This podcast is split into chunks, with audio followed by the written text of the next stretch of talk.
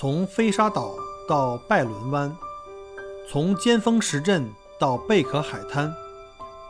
从巴罗沙谷到沉船海岸，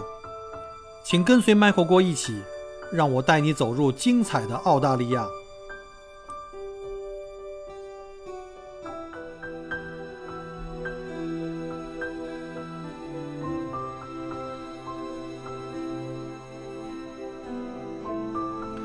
各位听友，大家好，欢迎再次收听麦克郭聊澳洲。今天是墨尔本时间啊，二零二零年九月呃十二月九号，差不多九月十二号，十二月九号啊。呃，今天呢，就是想本来是你大家一看我的标题就知道啊，就想跟大家来回顾一下我整个这个二零二零年。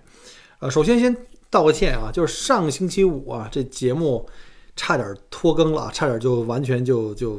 空空空窗了啊。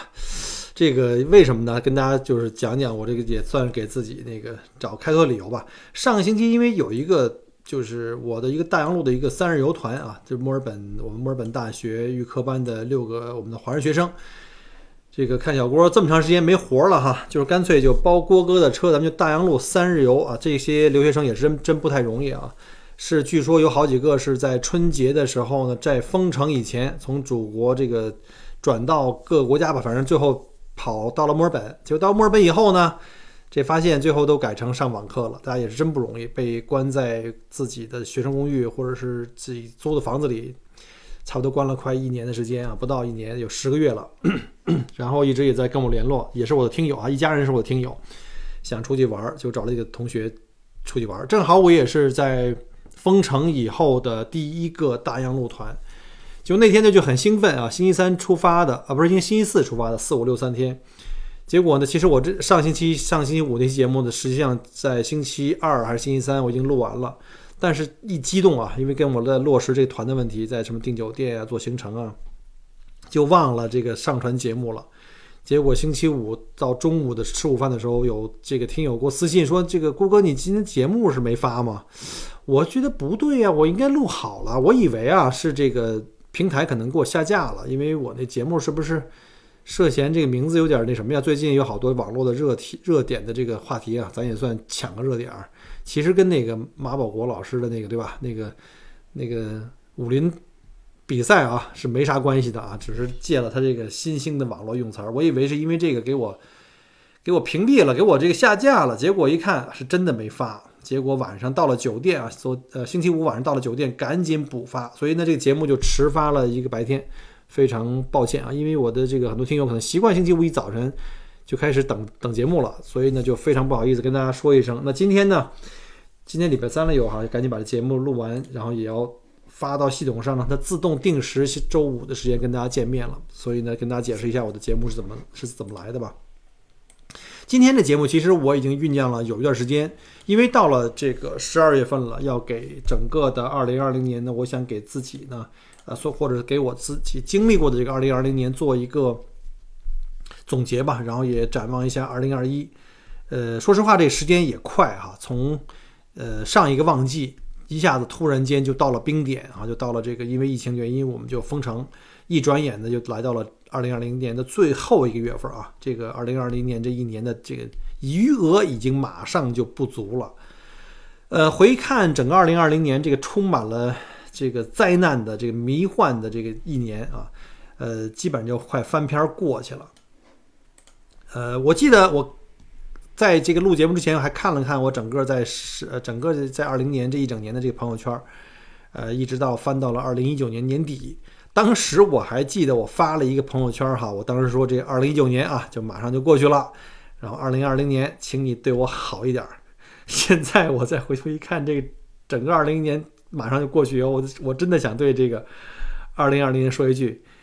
哎呀，你丫对我好个屁呀！这是，哎呀，我真的不知道，如果二零二零真的是这个能回答的话，他是不是也觉得挺委屈的啊？他可能会说。你最大的愿望不就是好吃好喝，老婆孩子热炕头吗？我等于变相啊，用另外一种方法帮你实现了你的愿望。你看，你不用工作，对吧？每天在家里吃吃喝喝，然后呢，这个上网玩游戏、看电影、聊天、录节目。你说你这人咋那么难伺候呢？你是不是人生理想都已经直接实现了吗？我觉得那要是这么的话，那我也真的感觉是我无力反驳啊。哎，怎么说呢？咱能不能不用这么有创意的方式，让全球的人都陪着我来实现这一切愿望啊？搞得我的体重都长了好多，创了我人生的最高纪录。我记得上呃上几期节目里专门还讲过这个，在给自己立 flag 想减肥哈，确实实现了。我前两天呃这个上秤腰了一下哈，从这个从我当时的最高点到现在已经减了四公斤，大概用了。不到两个月吧，大概两个月时间吧，减了四公斤也还行。但是最近就有点进入到这个瓶颈状态了，可能最近这个一开心啊，又开始吃了，所以还是要注意锻炼，还是不能停。反正这个二零二零呢，这个我们基本上就快过去了。但是二零二零以后的日子是不是一定好过呢？我们到底如何去度过还不好说啊。所以我就希望这二零二零在结束之前呢，也算是给我指条明路呗，对吧？所以呢，看看能不能今天呢，我们也就这么着闲聊天的把这期节目做完，然后也呢回顾一下这特别让我糟心这二零二零年。呃，从二零二零的一年的年初啊，就是以澳大利亚这个史诗级别的山火啊，这森林大火，我们知道澳洲这个 bushfire 每年都会有，这并不稀奇啊。但是呢，今年的这场大火是确实是创造了这个历史上的很多的这个记录了。记得在年初的时候，也是因为那段时间比较忙，在带团，特别早起床，一拉开窗帘，有一天哈，我突然间发现，哇塞，这以为自己又回到了帝都了。为什么呢？开始出现雾霾了。大早晨，你想夏天我们基本上不产就没有雾的啊，一般都是冬天可能会有点雾在太阳出来以前，但是在夏天竟然一开窗户都有雾了，而且一出门呢有那种，就有那种农村的那种小时候农村记忆中那种烧柴火的味儿，这就是。我们因为山火带来的这个这个雾霾啊，这也算是我这个思念故乡哈，可能给我上了这道菜啊，让我重新回顾一下就当年在帝都的那种感觉。这个澳洲虽然年年有山火，但今年的山火确实是烧的有点出了圈儿，全世界都引都引起了全世界的关注啊。整个呃，当时从新州、昆州、维州，基本上澳大利亚整个全境没有一个地方没着火，全世界都在为这个澳洲捏一把汗啊。呃，根据维基百科给的数据，这场大火呀，总燃烧面积超过了一千八百万公顷。大家可以算一下，一千八百公顷什么概念？被烧毁的建筑有五千九百多处，啊，直接造成啊，直接或间接造成的死亡的人数大概是四百七十九人，就是有很多是这个消防官兵了。然后当时受灾最严重的就是西南威尔士州，就是我们所就是悉尼所在的这个州啊。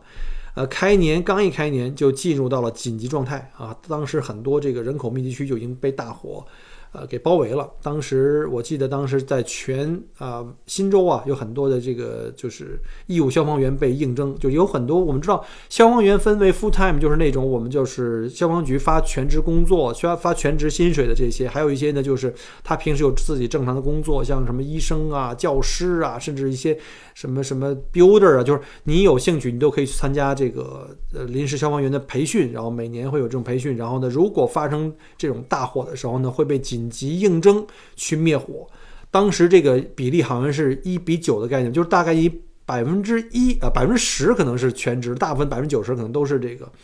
都是这种临时的临时工哈，等于是大家去救火，有很多人上了上了这前线，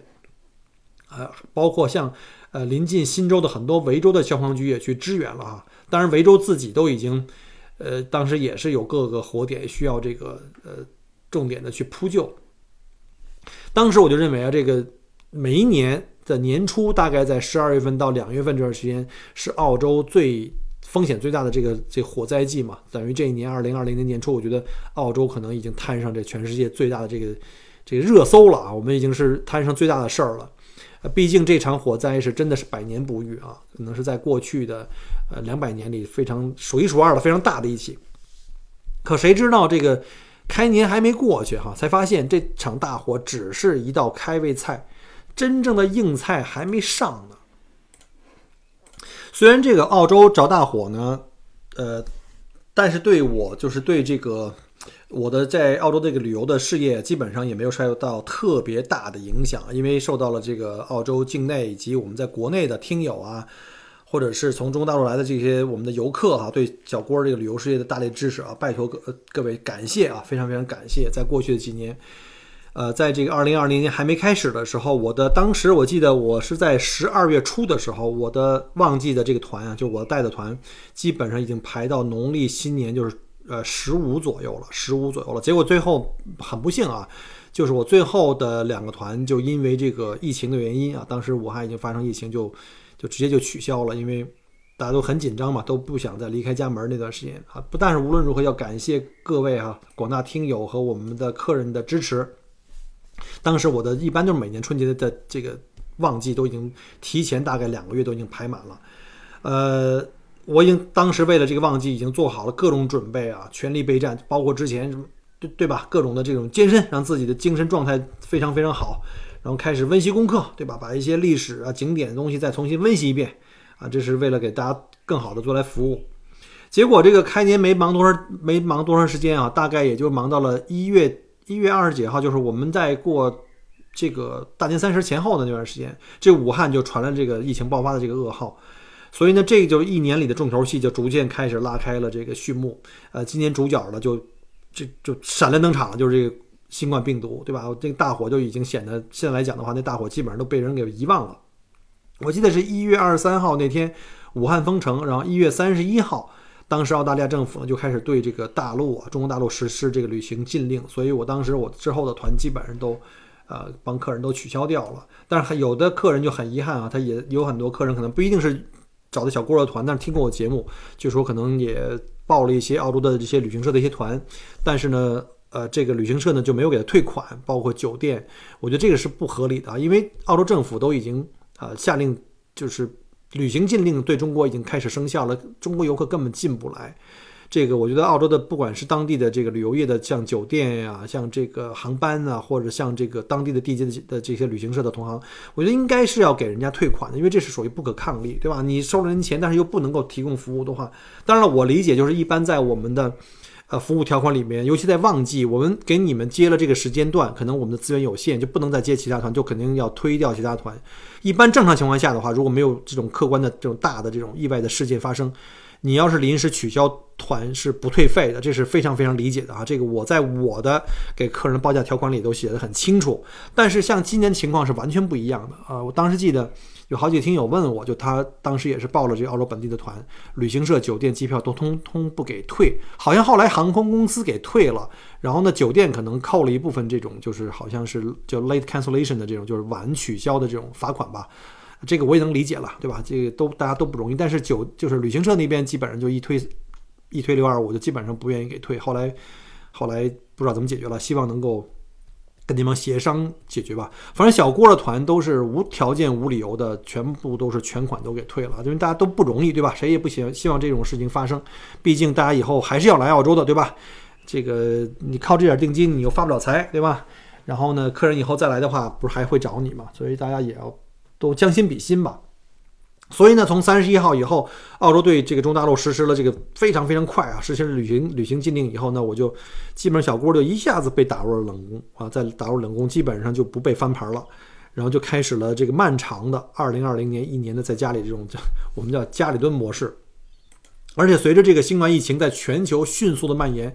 澳洲呀，也没躲过这个大的这个灾难啊。所谓的这个躲过了初一，没躲过十五。其实说实话哈，澳洲本土啊，真正的这个输入病例啊，中国没有什么，没有什么这个中国的这个病例输入。因为当时他第一个反应就是把中国这个就是旅行禁令就给开始了，基本上中国游客来的就基本上很少。而且我们中国人都很规矩啊，我们中国人很规矩，尤其大家可能听过我早期的节目，包括我们澳洲总理啊，在这个国会的这个这个记者招待会上也都讲了，就是。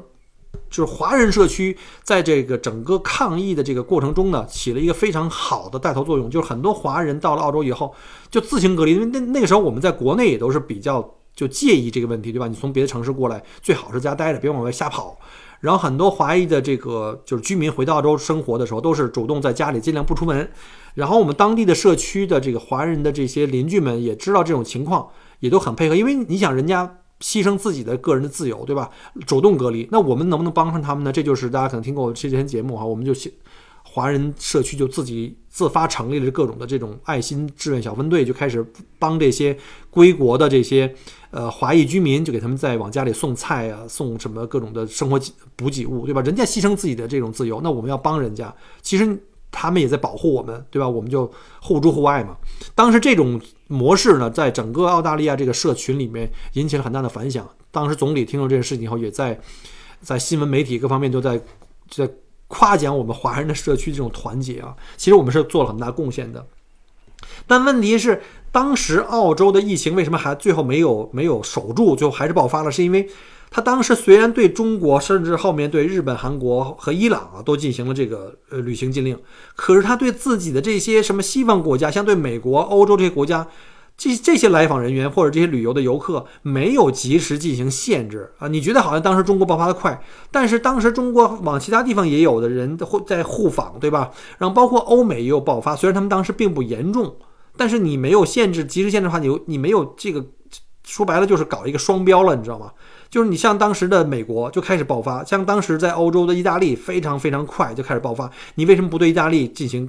快速进行隔离呢？因为很多意大利人他们是居住在澳大利亚的，就比如在澳大利亚裔的这个移民啊，那段时间又是这个新年假期，来回去跑的人非常非常多。你当时如果对那些欧美国家也进行非常这个快速的这个隔离的话，那我估计澳洲当时可能到目前为止就是一个乐土了，基本上就不会有这么大的这个范围的这种社区传染，因为主要都是从境外输入的嘛。所以在这个问题上呢，确实澳洲政府呢采取了一个双标标准，最后给自己带来了这种。我们叫什么叫自己搬石头砸了自己的脚？而且呢，后来发现问题以后呢，你的隔离措施又没有及时跟上，或者说又没有真正做到位。我们知道墨尔本的那隔离酒店发生这种各种奇葩哈，包括那个保安跟那个 酒店住客滚床单，还不是一个人啊，滚了好几个，结果造成了这个隔离酒店的这种爆发。然后这个人呢，他的住的地方呢，据说他自己的这个室友呢，又跟这个。呃，养老院的一个护护工产生了这种交叉传染，造成了养老院的这个人大面积。你知道，你知道老人是最弱的群体，他们在病毒面前非常的非常的弱啊，就很容易就被这个传染。包括在悉尼也是，在新南威尔士州跟维多利亚州，呃，最开始爆发最弱的、死亡病例最高的，全都是养老院。所以这就是属于后期的这个防护不力啊，尤其在维多利亚州，这就不讲了啊，一会儿再说。其实整体来讲，澳洲在对疫情的这个控制的速度啊，和这个处理方法这个总体的思路是对的啊。呃，所以说我们没有到目前为止没有走到像美国跟欧洲那样一发不可收拾那种地步。当然，也是因为澳洲澳洲是一个独立大陆，对吧？我们用海洋先隔，只要把航班一切就没问题了。而且呢，澳洲的人体就是整体的这个人的这个密度是比较低的，对吧？像美国三亿多人口呢，澳洲才两千五百万，所以。也是有客观条件上比较具备，另外一个就是澳洲人民多少来说还是比美国人民更加配合这个政府的一个这个政令的啊啊，反正无论怎么说，这个我就所在这小郭所在这墨尔本呢，我觉得是在这个全澳的这个疫情考验中啊，是属于是末等生。就在最开始疫情刚发生的时候，我们的很多动作还都可以，但是呢，通过一波一波又一波的这个疫情的这个冲击。呃，最后呢，还是没有躲过这个就社区传染这个最后这个很恐怖的这个情况啊，最后就全国都封城，呃，全州都封城。呃，整个墨尔本呢，就是我关在家里的时间吧，应该是墨尔本封城时间是全世界最长的。当时很多国家，包括像我昨天看新闻，好像日本那个大阪啊，有一个朋友在大阪住。他要回去，就说大阪前几天就进入到这个什么紧急状态。我说紧急状态算个啥呀？我们墨尔本都进入到灾难状态了，整个澳大利亚进入到灾难状态。墨尔本就是我我们维多利亚州啊，已经都开始宵禁都招呼上了，晚上不让出门了，已经就而且很早就开始了。反正这二零二零年啊，整个这一年就是真的是让我这个七零年的生的人，算是要重新见证各种历史的这个大事件了哈。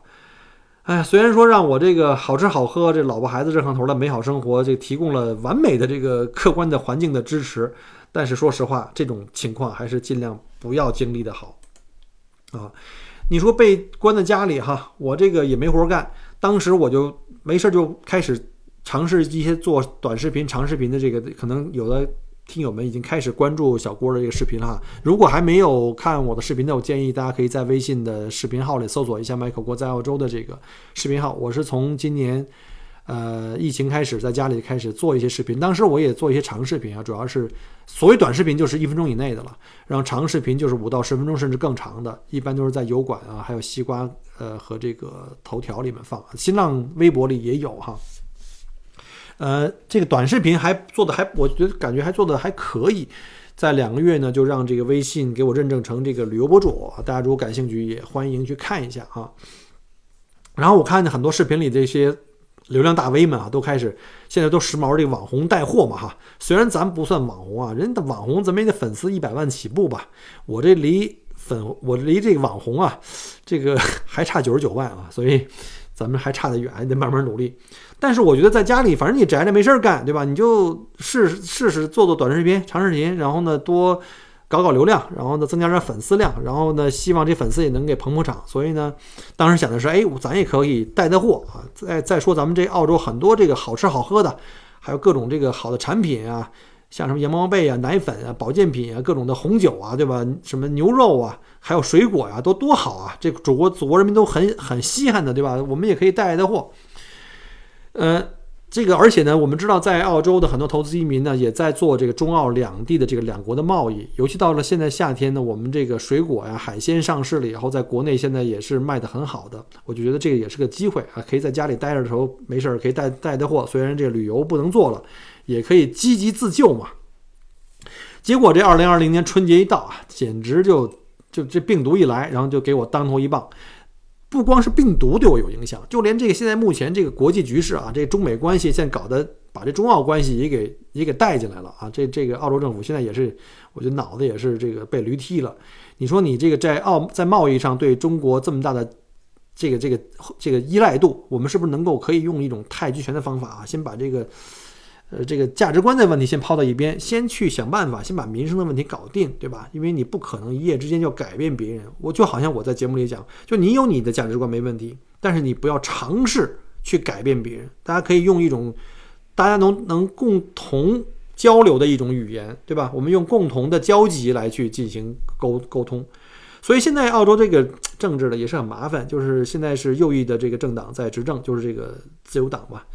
呃，当然了，左翼我也并不喜欢了啊。反正就是，我觉得在很多国际关系的处理上，我觉得澳洲政府这个外交政策还是相当相当不成熟。首先就是先干那些蠢事儿，什么美国那边跟中国正在较劲呢，他又自己跳出来，什么呼吁对新冠疫情进行独立调查，就查这个根源，那肯定会惹恼中国政府，对不对？所以中国方面当时就恼羞成怒，就开始制裁澳洲啊。就觉得澳洲说你这澳洲这国家怎你就就属你是肩这个椎间盘是咋地呀？就你最突出了对吗？你这么爱作妖，刚才我就直接先整整你呗，我整不过美国，我先整你行不行啊？所以呢，立马就开始对这个当时我记得我还录了一期节目啊，就当时是这个好像是文旅部吧，然后就开始发起来对这个中国赴澳洲旅行的这个和留学警告，说这个澳洲开始对这个华人开始。这个有这种各种攻击行为啊，但是这种事儿到底是不是真的，大家自己可以去想了哈，总得有个理由跟借口吧。然后说这澳洲反华情绪高涨啊，华人去了太危险，你像小郭这种都不敢出门了，已经对吧？搞得我就好几天呢，就天天收到国内的各种的朋友啊、亲朋好友，还有我们听友的慰问，说你这在澳洲小心点儿，这出门是不是都被人揍啊？得这个怕我有生命危险啊。大家真的不用担心，小郭活得好好的啊，除了这体重上升啊，其他都没问题，跟以前没有什么问题啊。当然，这两国的政治嘛，大家就理解就好了。然后紧接着就开始对澳洲的这个小麦啊，什么就是这种出口产品啊，什么紧接着牛肉啊、红酒啊，最近好像说这木材啊，说你木材澳洲木材有虫，木材有虫不是今年才有吧？年年都有。那那你要非说现在有它就有吧，对吧？还有包括像煤炭。据说这铁矿石也不买了，但我觉得铁矿石你要不就买澳洲，要么就买就买巴巴西的嘛。这东西是刚需，我觉得这个东西是互相依赖，这也不是说这个我不买你你就死，这大家都都需要嘛，对吧？反正各种的这种制裁吧，我觉得这种东西也就属于对这个澳洲政府这种近期这种过激言行，我觉得我也可以理解，对吧？你现在无非就是用贸易方方式嘛，就好像美国跟这个中国搞这贸易战一样，对吧？我要封杀你华为，我要封杀。我觉得这东西，你对这个技术啊，对这产品，你你搞这种的话就比较流氓了。你还能阻挡这个技术进步吗？对吧？你封杀华为不是因为这个，不仅仅是因为政治，你是要不进行自己的本国的这种这种产业的这种支持，你要保护苹果呀，保护其他的嘛，这是很正常的，这我可以理解啊，都是本位主义，这种不管任何国家都是要保护自己的这个民族的产业。但是呢，这个澳洲就很惨了，对吧？你跟这个中国掰手腕，你又没那么多肌肉，你这胳膊又细，对吧？所以只能被人治。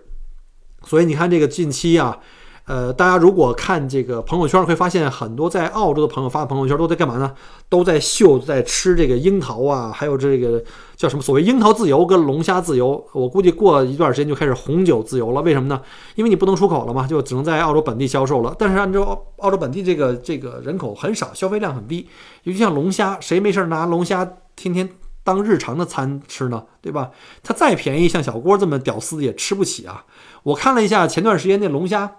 好像特别便宜了，已经到多少钱？大号的可能是大概是六十多块钱，六十多刀啊，一公斤。这在澳洲已经是绝对是很低价格了。然后小号的可能才三十多块钱一公斤，那这这都是以前的一半的价格。这不嘛，就是那说那红酒那个，因为刚刚被中国这个裁定说存在这个倾销。哎呦天哪，这倾销，往年卖的也这么多，在今年突然间就倾销了呢，要被征加征百分之两百多的这个关税。我就知道，我周围一帮做这个贸易的朋友们啊，就像我们幺八八很多幺八八们在做红酒啊，在做这个海鲜呢，还有在这个做应季水果，啊，完全都据说最近都哭晕在厕所里啊，这个就完全都停滞了。前段时间我还看到他们在朋友圈里发了一些视频，就是他们向国内发运的最新鲜的澳洲的这个樱桃啊。呃，在上在那个上海港，就是一整柜一整柜全部都烂掉了，很可惜，非常非常可惜。澳洲樱桃是真的特别好吃的，比这个从这个智利去的要贵，但是真的是非常非常新鲜还好吃的。还有龙虾都被因为这个，因为龙虾是不能在海关时间很久的嘛，都被闷死，都都已经死了，都因为这个这个清关清不了，挺可惜的。呃，本来我还说这个今年虽然不能带团，我能不能转一个带货网红啊，对不对？结果呢，就来一个这个两国政府啊，这个神仙打架，结果这些小鬼遭殃啊！我还算好，最多我不带货，对吧？我没有损失，我没有做贸易。你看我周围那些所有那些贸易的什么红酒群啊、生鲜群啊，天天在那儿都在那儿，哎呀，都绝望了，都已经都准备很多人在准备改行了。上半年我们大家还一起都特别开开心心的，当时我记得我们在。呃，我们墨尔本的这个贸易群，我们有一个自己的贸易群，就是他们在国内准备要做一些什么红酒啊，包括这个应季的水果呀，包括龙虾，我们还在商量说，哎，这个准备要到了这个旺季了，对吧？咱们开始在朋友圈里推一推，给祖国人民带来一些好的这个澳洲的产品。然后呢，我这也可以啊带一些货，虽然不做旅游。结果这一揉捻的功夫啊，这摊子黄了啊，黄了就没生意了啊。其实。可能在我朋友圈的听友们也知道哈，我在我的听友群，还有在我的这个朋友圈里，还其实还真带货了，但是带的不是澳洲货啊，带的是带的是猕猴桃，是国内产的，因为你没办法了，对吧？我们只能就找一些国内的一些比较，我们叫一些叫什么，呃，特别热门的一些货，也是一些应季的一些好货。然后呢，购买的朋友当时还问我，这猕猴桃是不是澳洲的？还真不是啊。呃，这澳洲的因为过不去了，只能烂在海关，所以当时就在国内有朋友，他原来就一直在做这种叫社群营销啊，现在特别时髦的一个货，就是就是时髦的一个术语，就是指的是这种呃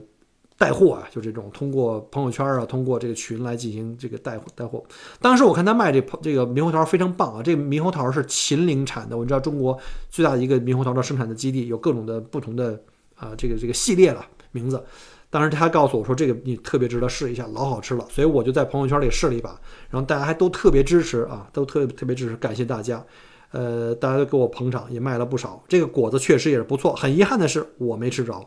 呃，希望明年啊，咱们如果大家喜欢，咱们明年还做这个产品。我们只做这个最好的产品，而且价格一定要给大家拿来最好的价格。而且希望明年这个猕猴桃季的时候，我能回国啊，咱也尝一尝。呃，我也对比一下，跟这个澳大利亚、新西兰产的这个猕猴桃啊比有多大的差别。不过，这个澳大利亚的这个龙虾啊、樱桃出不去，我们本地人肯定就要受到一些实惠了，因为不能出口的话，肯定要本地卖，而且本地卖一定是最便宜的，而且是最新鲜的，摘下来没两天我们就可以吃了。所以大家可能看我前段时间朋友圈里啊，就开始秀这个樱桃自由，而且我们家门口的菜店前两天樱桃便宜到简直令人发指啊！大家可能看到了啊。有这个十块钱、十五块钱，五公斤啊，一盒子等于是三刀三澳币的话，大概十五人民币吧，一公斤。但不是那种二十八到三十那种大个的啊。当然，如果大家要是想有人想吃澳洲的樱桃，叫国内的听友们如果想要的话，现在据说还是可以，就是海关是还可以办的。现在据说是在。这个广州那个白云机场那个在内海关，他们是空运的，因为这个不能放时间长，不能海运。你别看智利那个比较便宜，它都是走海运，可能海运过过来时间长嘛，它要往上喷那些防腐剂，而且摘下来的时候不可能是全，就是比较熟的，就要相对来说要保鲜时间长的话，要不能太熟，因为樱桃的放的时间周期非常短，所以大家知道在澳洲运过来这个成本是非常非常贵，尤在尤其再加上澳洲这个人工成本贵，就是采摘的这种成本特别贵。尤其像今年，因为澳洲现在今年把那个旅游签给停了，而且呢，澳洲很多其实采摘的樱桃的并不一定是本地人，因为每年到了采摘季的时候，需要的工人，因为你熟了嘛，一大片大片的这个樱桃园都熟了，也不可能临时找了那么多人，本地的工人是很难这个请到，而且就是工费也很贵嘛，对吧？所以当时呢，就是其实每年的这个樱桃季的时候呢，呃，樱桃园的主要采摘的对象都是谁？都是那些叫打工度假签证，就是有很多年轻人在在中国读书，大学毕业或者是刚工作还很年轻，他们可以通过就是有一种就是叫打工度假签证，原来是给港台开放哈，就是给海外都开放，不给中国大陆开，好像是过去几年开放特别火。据说那个打打工度假签证一出来，网上一出来，一小时全部被抢完，就是一年的指标全没了。很多年轻人就跑到澳洲来，呃，打工，呃，然后通过打工养活自己的旅行，等于在澳洲，我知道有几个听友啊，我们也加了微信，他就是在澳洲环澳走，到各种地方去打工，在超市啊、餐馆，包括这种农场。所以当时这些农场啊，不管生蚝农场，还有是这种水果农场，都是用这个打工度假的这些海外的学生啊，这样的话就容易集中这一段时间内，我就请这么多人干完就就完了啊。这个其实都是一个非常非常好的。就今年因为这个签证就很难。很难签嘛，所以今年的人工成本特别贵啊，所以吃澳洲的，你们会发现在澳洲，呃，在中国如果买今年的澳洲的龙虾或者水果的话，即便能进口进来，也是比往年要贵的。但是反过来，因为出口不了啊，出口受阻，所以我们在澳洲的，呃，华人圈，我相信这个老外的这个超市里也是哈，都比往年要便宜很多。所以你看我们在，啊呃，在墨尔本当地吧，我们有很多这种就是。呃，团购群包括团购大龙虾的，刚才我讲过了哈，大的大个的可能每公斤六十，我见过有最便宜的可能在七八十两只啊，七八十澳币两只，那简直是买一送一了，等于以前可能一只你都得一两百块钱啊，现在就是两只，我就见过那种，就是当然不是特别大的啊，两只六十五澳币，那已经很便宜了，相当的便宜啊，你像以以前你六十五买一只都不可能，现在买两只。最低的我见过是三十五澳币一公斤的这种超低兔脚架，这都是活的啊！我都说都是活的，不是冻的，没有死的。我来澳洲这么多年，从来没见过这么低的价格。所以呢，这个出口受阻的话，对本地人的这个市场的消费就会依赖，我们叫内卷嘛，对吧？就会这个 依赖特别大。所以我们等于现在等于吃龙虾算是在救国吧，在帮我们的这个这个龙虾的养殖场啊，或者这个。这个草莓种植园在帮他们，就是或者樱桃种植园在帮他们解决问题。甚至我们在朋友圈有人在开玩笑啊，说你说，今年这个情况，你说多奇怪哈？我们在家里想吃个什么姜葱炒龙虾或者炒蟹哈，这龙虾才三十五刀一公斤，买姜就得六十啊！不是有那么句话吗？说今天晚上想吃姜啊，谁借我个点龙虾呀？就是在澳洲这种倒挂的情况经常会出现的，让人哭笑不得。啊，今年的樱桃确实特别便宜啊！我之前讲过，刚才我去刚去菜店回来，呃，今天的樱桃的我们这边的价钱是六块九，啊，六块九刀一公斤啊，就是你零买的话。然后呢，最便宜的我买过的就是这个五块钱一公斤，就是单买的话五块钱一公斤。那你要是按一箱一箱买更便宜。而且今天的芒果呢是十五刀一串，大概是十四个啊，十四个那种大芒果。十五刀一串，十四个等于一个一块钱，一个一块钱。那你正常买的话，原来我记得是它便宜的是优惠的时候是两个六块钱，就是一个等于三块钱，等于是三分之一的价格。我我没我为什么没买？因为前段时间已经有一个听友啊，在这也谢谢啊，这个我们的这个听友，我们的邻居啊，那天买了一串送到我们家，我太感谢。那天我正好不在家。回来就是吃了好几天，已经有点吃的有点顶了，所以今天就没有再买。我估计如果像这个刚才说的，如果要是红酒出口也受制裁啊，我估计没准过两天你就看到小郭开始发视频啊，用红酒泡澡了已经。唉，这二零二零也真是太太迷幻了。不过我估计可能不光是我一个人了，大家可能在二零二零年都遭遭受过很多因为疫情带来的很多的，不管在工作生活上的一些憋屈吧。反正我们只能自己苦中作乐啊，不然你能咋地啊？对吧？在这个二零二零年整个一片阴霾之中啊，从这个年初的大火到年这一年整年的这个这个新冠疫情，不过在整个这个。二零二零年这个灾难之中啊，也有一些让人家比较让我觉得比较温暖跟贴心的。就首先讲讲这个澳洲政府哈，整个这政府来说，还是真的是想尽一切办法给当地人民啊提供一些帮助。比如像我这种在疫情之中受深受打击，因为旅游业直接就全休克，包括像酒店业，包括像餐馆，直接就像休克。呃，以前我在节目里也讲过，多次讲过关于澳洲的这个什么福利，但是大部分的福利啊。我们虽然说的是很好听啊，什么叫从摇篮到坟墓的这种全方位的呵护，其实我们知道，在澳洲正常生活的人，我们会知道，其实这些福利是给到那些低收入者，就是你越穷越有啊，是给那些弱势群体。像我们这种，你又有房产又有存款，然后也有正常的工作跟收入的这种的话，基本上是没有机会享受到这个，呃，这些所谓的这些福利的啊，因为因为它只是给那些最底层的，呃，这些弱势群体，但是呢。这次不一样啊，就是就是一般像我们这些工作有工作的人，你收入还不错的人，你基本上就属于这种，你要你只能多交税，多做贡献，而你交的那些税和贡献是养那些比较怎么说社会底层的那些弱势群群体，或者当了真正有灾难降临的时候，你才能真正感受到你给政府交的这些税是真的没有白交。你的这些贡献是没有白费，因为最后呢还会用到取之于民，真正取之于民，用之于民啊。可能我说到这儿，有的人可能又不开心了啊，说你这个又有影射，其实没有，实事求是，该怎么样怎么样。因为我自己在过去的一年中，我的体会是最深的，因为我是做旅游的，对吧？我的业务呢受到这个影响是最直接的，立竿见影，直接就进入到我们的行业的寒冬，包括像酒店业，对吧？但是疫情没有发生多久呢？呃，就政府开始就是给那些失业的，包括像公司受到直接影响的话，推出推出各种对失业的个人或对这个业绩受到影响的直接非常非常严重的这些企业提出各种的这个资助或者补贴，比如像之前讲过那个 Job Keeper，什么叫 Job Keeper 呢？就是说，呃，简单的说吧，就是你的企业受到影响，受到疫情影响，你可能发不出工资来啊，这时候不要紧，政府就鼓励你呢，雇主呢不要给，就是不要解雇你的员工，因为。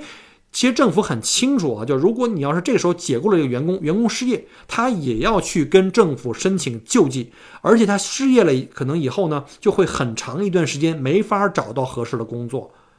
所以呢，政府就说，那我干脆把失业的源头，就是企业这边给你堵住，就是你有这个，因为业绩受影响，当时我记得是，只要你跟二零二零年的同期跟一九年的同期比。呃，这个你的营业额降低百分之三十，当然也要看你的这个公司营业额的比例啊，就是你是多大的金额，比如一年一百万的营业额，一千万的营业额是不一样的。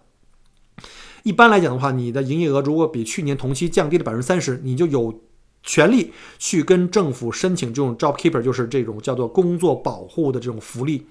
那你比如说像我这边是属于自雇的，我自己有公司，但是我现在公司特别精简啊，公司就俩人，就我跟我老婆，对吧？然后呢，我们两个人因为都没有旅游收入了，那这时候就等于是实际上就是失业了。我们可能就要转身要向去，呃，Centrelink 去申请那个就是失业补补助金啊。以前这个失业补助金是要有进行财产评估的，但是今年因为疫情把这财产评估给屏蔽掉了，就是说。你他一看你又有存款又有这个，他就不给你。以前正常的话是不给你的，但今年因为这个情况很严重，造成了大面积的失业，就是可能我们是历史最高位的这个这个失业率，所以政府就要把源头上就是从企业这边让你不要裁人。那他怎么做到呢？就是说从，啊当时是从呃今年二零二零年三月底开始，向每一个雇主，只要你把你的员工留住。就是这些全职员工啊，你只要留住他，政府会向你的这个雇主提供每位员工提供每两周一千五百澳币的这个政府补贴。就是你发给他多少工资，政府不管，我给你每两周提供一千五百澳币。也也就是说，你每留住一个员工，政府呢一个月给你提供三千澳币的补贴。如果你有十个员工，就是三万。你把这个钱发给你的员工，也许你可能每个员工每两周要发两千，你可能就自己掏五百就好了。这样的话，很直接的可以补贴老板的这个员工的支出，因为你的收入很低了，甚至你要赔赔钱。因为在澳洲，我们知道员工是企业最大的一个负担。只要你能帮助企业把这个员工留住，他不是失业人口，其实政府还是从侧面上给自己省了钱。啊，因为你要是扔到社会上，最后还是要到 Centerlink 去排队。当时我记得我拍了个视频，Centerlink 每天排大队去领这个失业补助的人特别特别多啊。当时 Centerlink 已经都就是没有，就是电话都被打爆了，然后排队人都得排三四个、四五个小时。所以他用 ATO 直接去补偿给这个企业，就是发给这个企业来，就是 ATO 是政府的嘛，直接发给企业这个 JobKeeper 这种叫做这个雇员补贴，就让你减少裁员的这个量。呃，来减少这 Centrelink 的工作量，其实都是左着背着抱着一边产的，都是要政府给钱。但是好处就是，当这个疫情结束以后，你的企业没有倒闭，你的雇员还都在，你马上就可以恢复到你的正常的运营状态。啊，比如像我跟这个陆老师两个人，那我们公司里这两个全职员工就我们两个人啊，那我们两个人的话就可以每周就可以领到，就每两周就可以领到。呃，这个三千澳币一个月大概是六千澳币，大概折合按照一比五的话，大概折合呃三万块人民币吧。那基本上完全不影响我们的生活质量，就完全可以保证我们日常正常的这种呃支出，我们的生活呃绝对是够的。所以没有因为疫情影响我们，因为失业就直接造成了我们就入不敷出啊，最后都吃喝成问题啊，包括有房贷会成有很大的压力啊。这这种个人破产这种就不会出现，这种也会就是对社会的稳定也会有很长远的这个影响。所以呢，就对我这在这二零二零年呀，实现这个吃好喝好，然后好老婆孩子热炕头这种这种人类的终极理想啊，提供了有力的这个资金支持。虽然疫情来了，但是因为政府的这个资金支持很到位。说这会儿呢，我就好像这个觉得这个二零二零年呀，这个在在天之灵又开始对我开始动怒，说你看我对你多好啊，对不对？虽然带来了疫情，但是对吧？你们有福利，最后又补贴了，但是还是别用这种方式了，对吗？毕竟不是全世界人民都可以这么幸运的。啊，现在呢，就是我们这个政府的 JobKeeper 补贴，当时预计的是给六个月，因为当时政府不知道疫情要延多长时间，用最坏的思想打算，大概六月就到期，到九月底就结束了。结果因为疫情呢，因为墨尔本当时还在封城状态，到了这个呃九月底以后呢，政府决定再延长六月，到了明年的三月底。呃，而且呢，这个补贴的数量也就降低了，原来是每两周一千五百澳币，现在减到一千三百澳币。而且呢，到明年一月以后，就到了二一年以后呢，因为到那个时候是很有可能我们的国境是要开放的。大家知道，从这周开始，墨尔本国际机场已经迎来了呃首个国际航班啊。原来我们知道，因为五个一的原因。所有的航班只能停悉尼，对吧？从悉尼再隔离两周，然后再坐飞机或者坐车来到墨尔本。那现在呢？我们这周墨尔本已经开了国际航班，已经有我们第一批的这个，我们听友群里就有哈，坐这个航班首批的航班已经到达了墨尔本啊，现在在墨尔本进行这个十四天的隔离。现在呢，就是我们因为开始国际开始开放了，所以呢。政府就是说，开始你们有生意嘛，所以他要把这 JobKeeper 逐渐开始逐步减少。呃，据说是从一月一号以后，可能要减少到每两周是一千澳币，那也是了胜于无的。因为那我一个月还有两千的收入，那我加上我老婆的话，两个人还有四千的收入。那作为我们一般的这种生活支出哈是没有问题的。如果要是呃这个没有租房的这个，因为我们自己是买断的房子嘛，所以这种生活是可以的，而且。毕竟咱也有收入了，对吧？像那个我们莫大的这个学生团，对吧？照顾这个郭哥的生意，我们已经大洋路来个三日游了，所以呢，也算是给自己做广告哈。我们听友里面在墨尔本或者在澳洲的我们当地的华人朋友们，如果你们需要去包车出行啊，比如说你自己开车有问题，比如说太辛苦大洋路，对吧？或者比较危险，或者说你们想几家朋友呢，想在车上开心玩，不想开车，然后也想有人一路陪着你们玩啊，你如果想的话。呃，也希望你们可以联系我，然后呢，咱们可以根据你们的时间，咱们看看能不能也保搞几个这个出游的团，我们可以保这个包车团。那如果您觉得你就家里就三四个人的话，您可以找几个朋友一块儿，人多的话，你的平均人头成本也会低一点，对吧？我可以出我的十二座的车，而且还是这样哈，就是我们所有听友来包我的车的，一律按照我们的这个牌价啊，按九折啊，九折优惠。好了，广告到此结束啊，然后接着讲我们今天这个这个，我觉得这个从今年就是二零二零过去以后，从二零二一年，我觉得从一月份以后，应该国境随着国境开放，而且呢，这个隔离的措施要进一步的加强啊。这个听说这个好像第一个航班里也有也有两个德国人还是哪儿的忘了，就是这个就是被检疫出来，呃，有这个发烧感冒症状，据说也是现在政府也是特别的这个惊弓之鸟，也特别紧张，就把这个全部的人都呃分开隔离，呃，再进行观察，希望没事儿吧，希望没事儿。呃，反正总而言之吧，随着这个全世界各国这个疫苗的这个逐渐的这个研发和投入这个生产，我估计随着这个疫苗的这个采用的比例越来越高，我估计全球可能也会好起来。那当然，大家也做好一个长期的准备，可能这个疫苗不会被彻底消灭，它可能也会随着人体的免疫的提高，它也会有变种，对吧？可能会长期未来的长期一段时间会跟我们人类会共存，啊。嗯，反正呢，这个二零二零年啊，到今天为止已经基本上这个余额不足了。这期节目发出的时候，应该是在十一号的周五了。呃，二零二一年马上就要来了。那在这里呢，我就想重新啊，再跟这二零二一年说一遍，麻烦你啊，哥们儿，对我一定好一点啊，好好照顾我，能够给我多一点生意啊，然后呢，也让我能够实现我这个提前退休的愿望啊，让这病毒尽可能早的在地球上彻底消失吧。呃，让我们回到二零二零年之前的样子啊！这个山火也尽量少来吧，能够让我出门自由的呼吸新鲜的空气，自由的出行，甚至呢，我可以随时可以随心的啊回国跟我们的国内的亲人们去见面团圆，然后呢，可以能顺利的实现我二零二零年年初的愿望，就是呃能够回到祖国，能够在祖国各地走一圈啊！毕竟离开祖国十年，没有好好的玩一下。然后顺便也能够跟各地的听友们见见面，我们一起吃吃饭、聊聊天儿，呃，畅谈一下人生啊，聊一下澳澳洲。然后二零二年之前，我还在想去这个成都开这个听友见面会呢。前两天看见这新闻，成都好像又发生这个 这个疑似哈，然后好像现在一夜之间成都的街道上又这个清零了。哎呀，希望能够尽快的这个尽快的好起来吧。然后去，我最喜欢去成都吃吃火锅。然后回到我生活了、工作了五年的广州去吃吃粤菜，跟广州朋友们也可以聚聚会，啊，去跟深圳的好多朋友们，还要去这个厦门去这个看看鼓浪屿，我都好久没去过了哈。哎呀妈，说到这儿又说到这吃了，又开始饿了，不能再说了，要不然我这减肥都白减了。我这减肥的目标啊，就是给自己设定到腰回到七十公斤啊，回到七十公斤，目的就是为了回。祖国可以放开的好好吃，然后回来接着减，好吧？